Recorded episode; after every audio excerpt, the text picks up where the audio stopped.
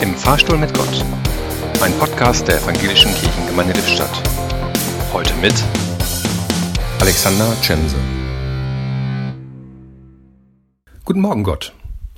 Nun ist es also fast ein Jahr her, dass wir uns hier im Fahrstuhl auf dem Weg durch die Corona-Krise das erste Mal begegnet sind.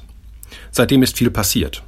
Wir haben zusammengestanden, haben Distanz gewahrt, Urlaub gewagt, Neues ausprobiert und ganz oft vom geplanten Abschied genommen. Wir sind erfinderisch geworden und haben gezeigt, wir Menschen können zusammenhalten. Und das müssen wir auch, denn das Virus diskutiert nicht, so sagte es ein Arzt in unserer Presbyteriumssitzung. Diskussionen sind ja zunächst einmal etwas Gutes.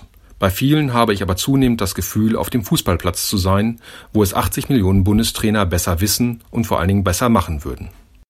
Glauben wir eigentlich wirklich, dass die Menschen, die bereit sind, Verantwortung zu übernehmen, mit dieser leichtfertig umgehen? Glauben wir wirklich, dass Vereinsvorsitzende, Bürgermeister oder Minister mutwillig falsche Entscheidungen treffen? Hinterher ist es immer einfach, klug zu sein.